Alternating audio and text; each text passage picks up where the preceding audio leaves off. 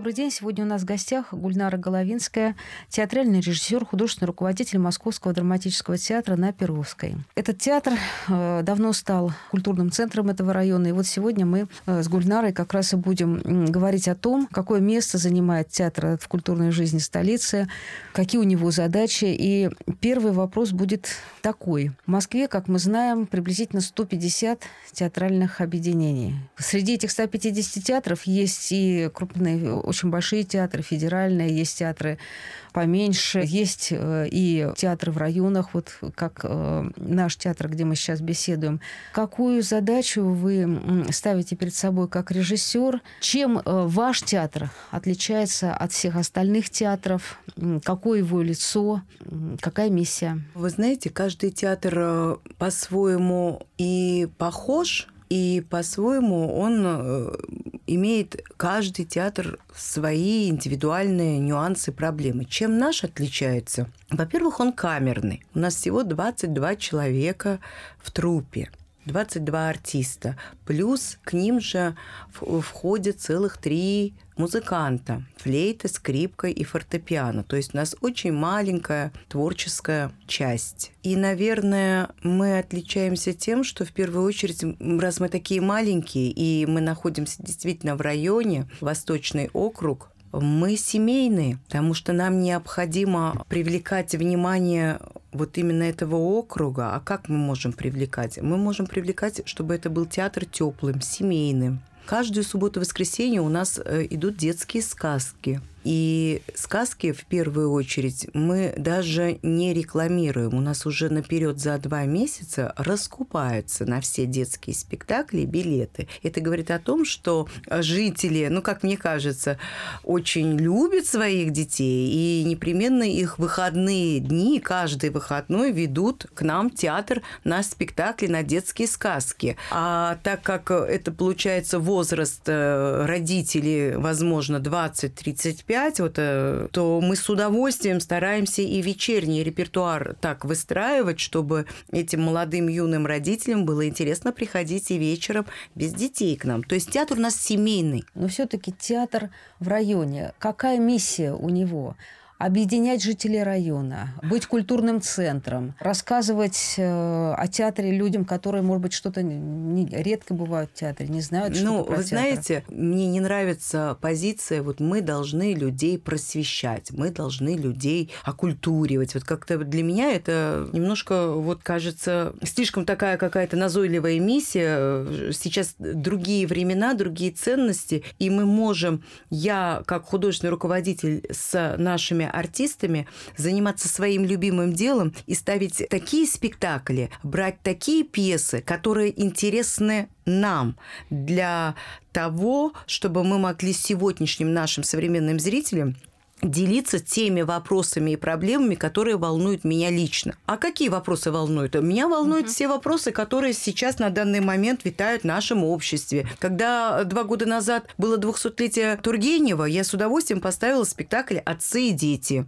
Опять-таки, почему я возвращаюсь, что театр для семейного просмотра. Меня волнуют вопросы. У меня тоже есть дети и те темы, которые поднимаются у Тургенева. Меня волнуют темы и патриотизма, и либерализма, и которые там активно ведутся, так скажем, в этом произведении, в этом романе. И зрители наши с удовольствием э, смотрят этот спектакль, и получается совсем, совсем не нужно ставить просто обычную бытовую комедию, чтобы привлечь зрителей, которые живут не в центре. Обычно же говорят, но если зритель живет не в центре, это достаточно более бедный, непросвещенный класс, он ничего не поймет. Зачем ему ставить сложную классику? Вот я так не считаю. Я считаю, что, во-первых, далеко не всегда непросвещенный зритель живет на окраине, так скажем, Москвы, да, и я люблю и я уважаю тех жителей, которые живут здесь. И мне кажется, с ними нужно разговаривать на том языке, на котором нам хотелось бы делиться с ними нашими темами и проблемами. Тогда давайте и расскажем, кто он, ваш зритель. Он у нас разный. Вот, например, на те же спектакли «Отцы и дети» к нам приходят э, люди по два, по три раза. И после спектакля, вот они так меня окружают, возраст, значит, 19, 40, и 67. И так и вот они говорят, мы пришли вот всей семьей, вот написали в Тикетленде, и эти же зрители потом приходили второй раз к нам на премьеру рассказа Константина Треплева. Да? Но у нас очень много зрителей, которые приходят по два раза. А, на, например, в прошлом году мы выпускали «Женитьбу Фигара», у нас есть зрители, которые приходят по 15-17 раз. Поэтому, когда вот вы говорите, кто наш зритель, он разный, он современный, он достаточно и молодой, и зрелый, то есть э, вот слово «семейный просмотр» для меня это и дети, и подростки, это и их родители, и это непременно студенты, молодежь, и, конечно же, это и бабушки, дедушки. А как, скажите, пожалуйста, ваш э, зритель, ваша публика встречает современные постановки, современную драматургию? Вот э, человек из Подольска пользуется тоже таким же вот успехом, как «Женитьба Фигара». Этот спектакль стал кассовым. Просто зритель смотрит на ура, это возможно, что современная, видимо, тема. Это ведь действительно вот Москва. А, а сам это человек Данилов из что, был на, он на да. премьере у вас? Самого э, Дмитрия Данилова мы на премьеру не приглашали, потому что во время премьеры он находился на другой своей премьере, по-моему, в Красноярске. А вот артисты других театров, центральных э, театров, в которых тоже спектакль этот идет, это же сейчас самый такой получился успешный, успешная такая пьеса, к нам приходили артисты других театров театров московских, которые играют в этом же спектакле. Мне вот интересно про классику все-таки продолжить э, разговор, так как много классики, в принципе, у вас в репертуаре. Хочется узнать, как показать эту самую классику интересно современному зрителю. Как показать? Э, я выпускница театрального института имени Бориса Щукина. Основная заповедь вахтанговцев, ну, во всяком случае, режиссерском факультете, это время, автор, коллектив как в сегодняшнее время данного автора мы с нашим коллективом трактуем что, ну, собственно, вся современная режиссура этим сейчас на данный момент занимается. Другое дело, что существует какая-то грань, кто-то это делает, ну, особенно как-то, да, провоцирует акцент на современность, там, на мобильные телефоны, еще на что-то, да, чтобы вот уж удивить, так удивить. Я все-таки стараюсь держать вот эту грань автора. И мы что можем заменять? Вот, например, я добавила какие-то дополнительные небольшие акценты в рассказах Константина Треплева э, по пьесе «Чайка». Там, где персонаж Шамраева все время рассказывает про знаменитых э, взрослых артистов. А даже сама Аркадьевна говорит, что вы мне все время спрашиваете про каких-то допотопных артистов, откуда я их знаю, кто как там живет. И вот у Чехова я добавила когда Шамраев рассказывает про этих зрелых, взрослых, знаменитых артистов, про наших сегодняшних артистов знаменитых 70-х годов. А вот Шамраев начинает говорить, а как вот, извините, вот Шакуров, который когда-то играл Сирано Доброжирак, он же замечательно играл. Вот, милая моя, я его давно не вижу. Где он? Что он? И те зрители, которые, и когда много приходило из центров артисты на сдачу, во всяком случае, очень хорошая была реакция, потому что вот сегодняшнему зрителю больше интересно э, и понятно, наверное, вот про артиста Шакурова, как он поживает, понимаете, чем про неизвестной фамилии книги. А акцент был сделан на Треплеве как на узловом. То да. есть перенесена точка зрения была на Треплева. Э, в связи с чем? Вы нашли какие-то параллели э, между этим молодым человеком и, так сказать, вот нынешним поколением Z, которое приходит да. в театре? Да, конечно. Я подумала, что угол зрения для меня Кости Треплева особенно интересен и актуален. Я, ну, даже я, вспоминая себя начинающим режиссером, творческой единицей, помню, как это не просто творческому человеку, творческой единице выразить себя, стать э, интересным, чтобы тебе дали площадку для высказывания. Но сегодняшнее поколение, что меня пугает, вот особенно 3-4 года назад, очень много кончали э, самоубийством 30-летние творческие единицы. И так как я э, вращаясь в этом кругу, я э, вот этот период очень остро, тяжело переживала, и были люди, которых я знала, вот уходили. Сейчас не хочется перечислять, но это были и артисты из Сатирикона, и которые сотрудничали с Театром нации и МХАТ. И вот уход Кости Треплева для меня, вот как для режиссера, это такой огромный, огромный вопрос, боль, Почему? Э, вы начали сейчас говорить о том, как Костя Треплев входил в искусство э, и сказали, что для вас это личное? Ну, мне, конечно, в отличие от Кости Треплева, как режиссеру повезло.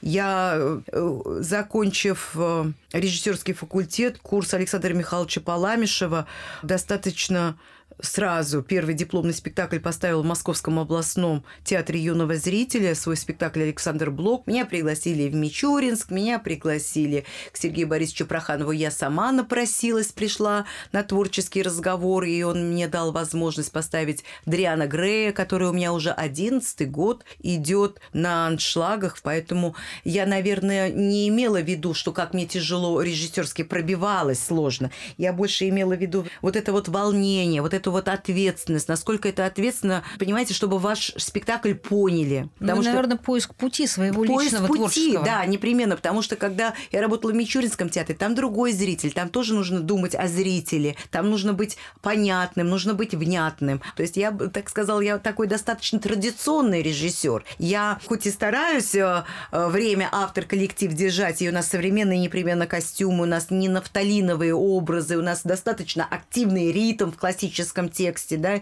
и в «Отцах, детях», и в «Чайке». Но я не такой новатор, как э, перевертывает э, и достаточно серьезные смыслы ищет Богомолов. Я достаточно все равно традиционный режиссер. Вы в одном из интервью рассказывали, что на первых этапах своей карьеры вы были, безусловно, смелее как режиссер, а сейчас приходится идти на компромисс со зрителем. Вот в какой момент вы поняли, что нужно идти на компромисс? И что это за компромисс? Ну, я не то чтобы поняла, просто если бы я была свободным художником, свободным режиссером, а не вела бы как э, художественный руководитель театра, за который я отвечаю, то, наверное, я могла бы быть свободной. А, так как я делала первую свою постановку «Александр Блок» в Московском областном театре юного зрителя, помимо того, что я закончила режиссерский факультет Бориса Щукина, я еще закончила высшие режиссерские курсы, курс Романа Григорьевича Виктюка. И под впечатлением мастера Романа Григорьевича Виктюка, его гения, его харизмы, я три года сидела на его репетициях. я, конечно, ставила вот этот свой дипломный спектакль Александр Блок, вот какой-то он был такой бескомпромиссный, вот эта вот энергия Романа Григорьевича, она меня настолько окрылила, и я чувствовала, что я могу все. И вот этот спектакль Александр Блок, там такие были метафоры, но, во-первых, я взяла историю символизма. Александр Блок, э, Белый, его Люба Менделеева, пьеса его «Балаганчик» тоже были включены в личный треугольник. То есть он был такой и документальный блок Белый и Люба Менделеева, и любовный треугольник пьесы «Балаганчик», он и подразумевает этих же прототипов. Поэтому там были вот эти две линии, это был все вот такая вот символическая такая история, и все такие мизансцены, тексты, они звучали многопланово и очень символично. И, конечно же, не каждая публика, когда мы играли еще в Царицынском тюзе, понимала этот язык. Некоторые говорили, что вы нам показываете, Блока, он что, наркоман, обкурился? Хотя там нету ни сигарет, ничего. Ну вот там какие какие-то такие мизансцены создавала, понимаете, многосмысловые. Это не было просто сюжетная линия пересказ. Это рассказывалось символическим языком то, что происходит у творческой единицы в душе, его переживания. Это все как-то я отражала таким э, языком символов. И, конечно же, она меня насторожила, что да, э, это приятно так самовыражаться, но, с одной стороны, сейчас, наверное, может быть, мне не волновало бы мнение зрителей, но тогда, когда особенно педагоги русского языка, литературы говорили, что вы показываете нам какого-то блока такого великого поэта наркоманом, э, для меня был шок. Я испытывала даже момент стресса. Когда ты занимаешься бескомпромиссной режиссурой, то это гарантированно, что какой-то процент зрителей не будет принимать твою постановку. Э, скажите, а как вы реагируете на э, возможную холодность зрителей? Для вас это сигнал, что надо быть проще, э, или вы досадуете на зрителя, или вы э, про себя говорите, ну ты, дружочек, подрасти, потом приходи ко мне. Нет, я ни в коем разе, конечно, не говорю, ну ты, дружочек, подрасти, потом приди ко мне. Я так могу помыслить, я так могу самим собой так подумать, обидеться, разозлиться в какой-то миг. Возникает момент досады. Но вот то, что вы дальше говорите, наверное, вот со мной так и произошло, потому что так как возникла реконструкция этого театра, у меня уже не было возможности именно в этом театре дальше ставить спектакль на протяжении там пяти лет. Меня пригласили в Мичуринский театр, директор Мичуринского театра. А вот как раз, когда пригласили меня на вторую постановку директора Мичуринского театра, я как раз об этом и, и думала, вот об этой учительнице, которая меня так вот осадила, что какого же вы мне показали, надо быть, да? что надо быть как бы, ну да, мысли ближе к народу. И вот тогда я поставила спектакль, как раз второй мой спектакль «Гроза» в Мичуринском театре, и он получился удачным. То есть можно ли тогда сказать, что классика, она помогает найти такой вот компромисс между устремлениями э, режиссера и между подготовленностью да, готовностью зрителя. зрителя принять. Я думаю, что можно все. Просто другое дело, что все равно существует. Либо вы занимаетесь такой бескомпромиссной режиссуры как видом искусства, понимаете, как видом искусства, либо вы все равно становитесь доступным режиссером.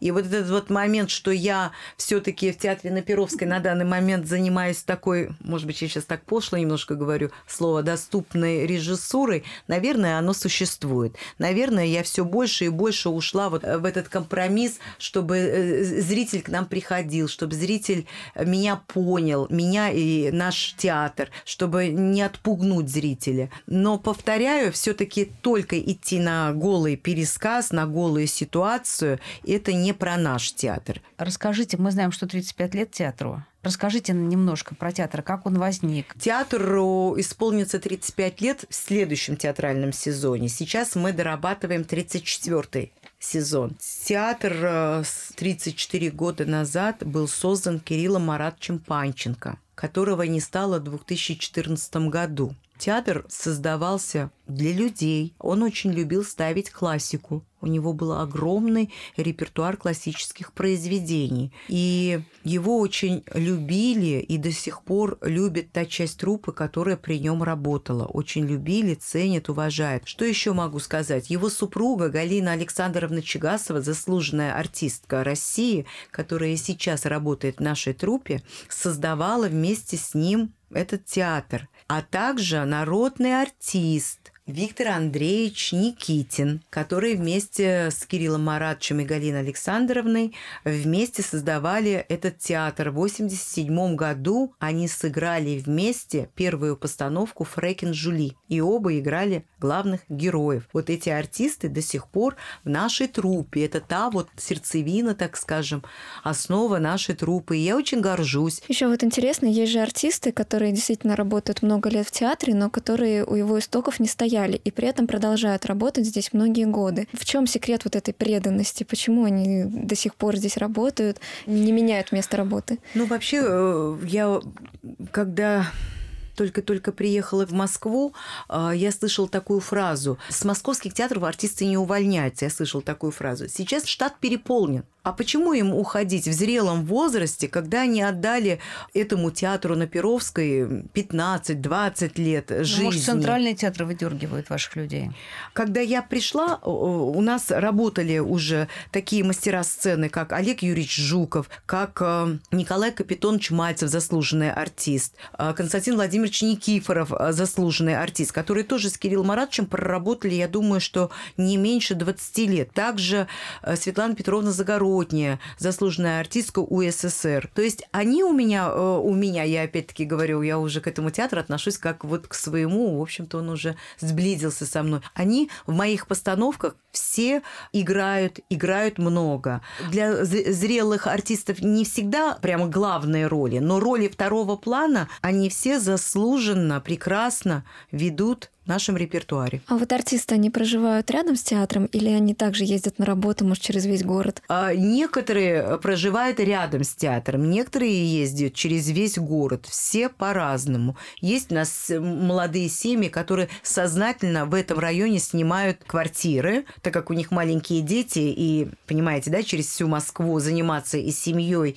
и театром сложно. Здесь, снимая квартиру, у них прям получается, иногда они у меня отпрашиваются на 15 минут забрать ребенка с садика на вечернюю репетицию. То есть дети тоже за кулисами бегают? Обязательно бегают. У нас семейный театр, у нас есть вот, например, Соня э, Безрукова и Миша Малинин. У них, у них двое детей. И сестра Миши Малинина, Юлия Малинина, ведущая актриса, у нее тоже ребенок. Вот они все здесь снимают квартиры. Тамара Карант, которая более 20 лет тоже в этом театре работает, и Артур Мартиросов, у них тоже двое детей, они тоже здесь снимают квартиру в этом же районе и успевают сходить и за детьми и играть главных главные роли. То есть часто вот... может, да, такое произойти, что э, ваши зрители и ваши актеры там встретятся, допустим, на кассе в магазине? Иногда встречаются. Вот Михаила Малинина, он у него роскошные волосы до плеч, кудрявые. Вот он такой видный артист. А, его часто узнают и даже в центре Москвы иногда. Ну, мы знаем, что проклятие любого режиссера это сериалы, потому что артисты уезжают на, э, уезжают на съемки, сериалы их реально кормят по-настоящему, да.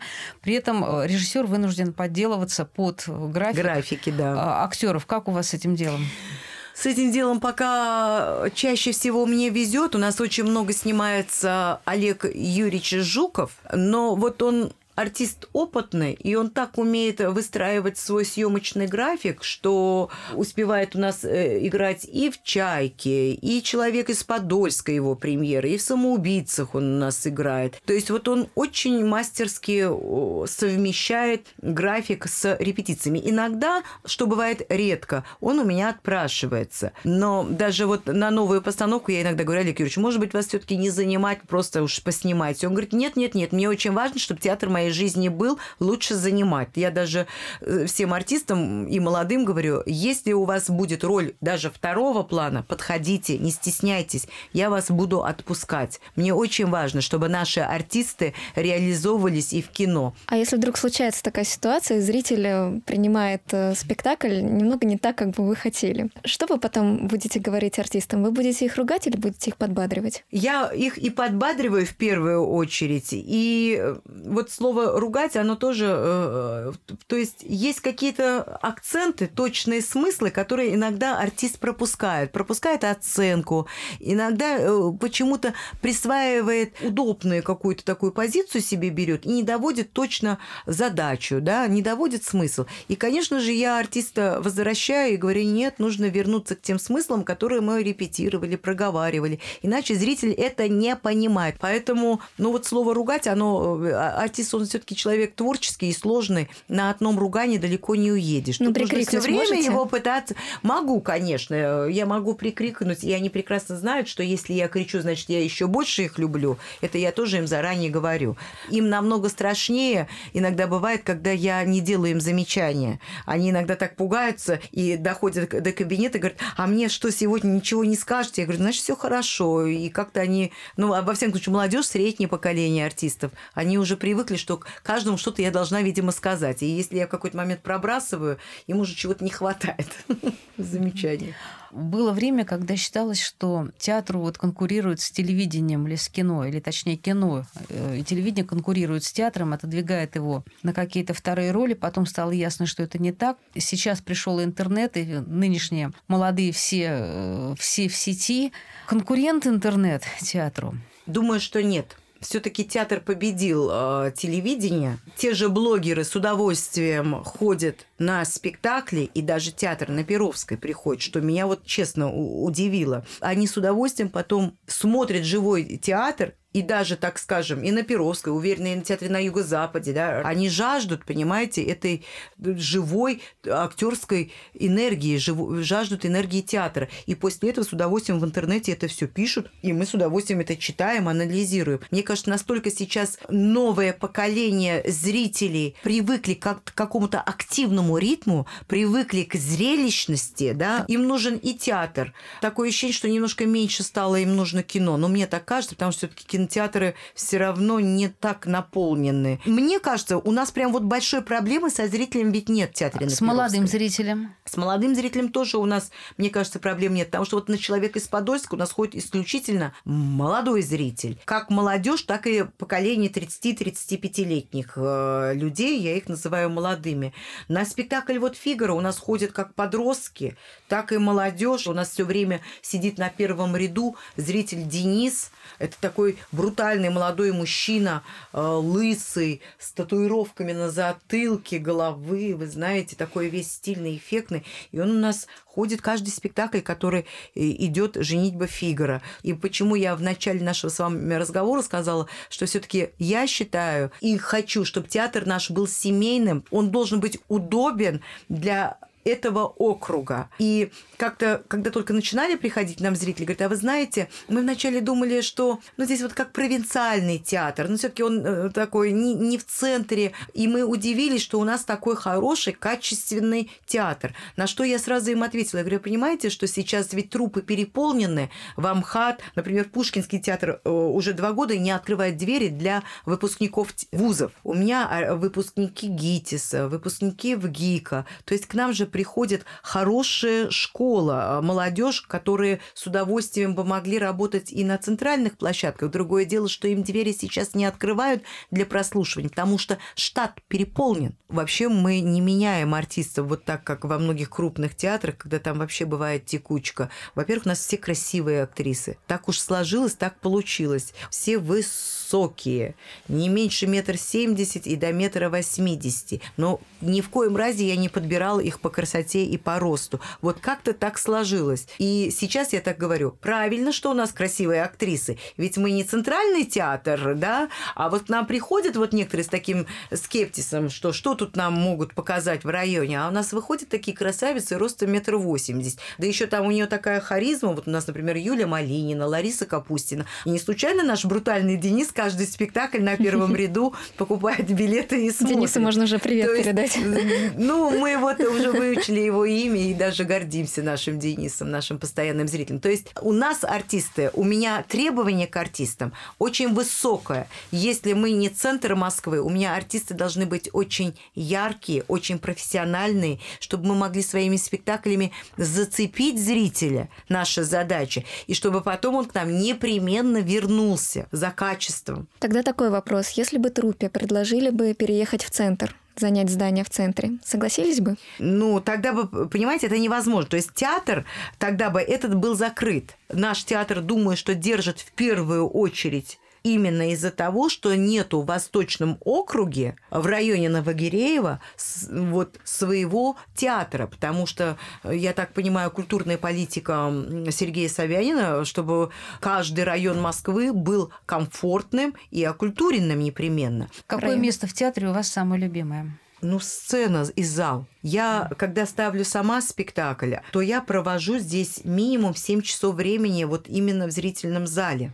на репетиции. А помимо 7-часовой э, репетиции я работаю еще 3-4 часа как художественный руководитель дополнительно. Поэтому самое мое любимое место – это зрительный зал. Там очень какая-то хорошая энергия. Мне там вот комфортно находиться. Вообще я очень полюбила это сценическое пространство. Ведь до прихода театра на Перовской я в основном ставила спектакли на больших сценах. И у меня два спектакля поставлены в Рязанском областном драматическом театре Ордена Знак Почета это зал на 800 мест, это огромная сцена. Мичуринский театр тоже большая сцена на 500 мест. Губернский театр, там более 800 мест, это То огромная все стремятся сцена. большие театры, а вам а, нравится а маленький. мне вот по воле, да, судьбы пришло предложение руководить вот именно камерным театром и камерной сценой. Я его тоже почему-то очень полюбила. Вам хочется, чтобы с каким чувством зритель уходил из театра с катарсисом, с ощущением того, что ему сделали что-то приятное, он в таком расслабленном состоянии ушел, с ощущением того, что он почувствовал, подумал о каких-то новых э, э, для него вещах. Обязательно, чтобы он подумал, поразмышлял о новых вещах, э, иногда с катарсисом. Такие спектакли, как «Отцы и дети» и рассказы Константина Треплева уходят с катарсисом, потому что финал трагический. Любите, когда у вас зрители плачут в зале? А, ну, вот сказать, что прям я люблю, мне, наверное, приятно, так как э, получается, что зритель проникается переживаниями героя, а значит, он включен, а значит, ему не было скучно, а значит, он не зря пришел. Что для вас, как для режиссера, все-таки важнее аплодисментов?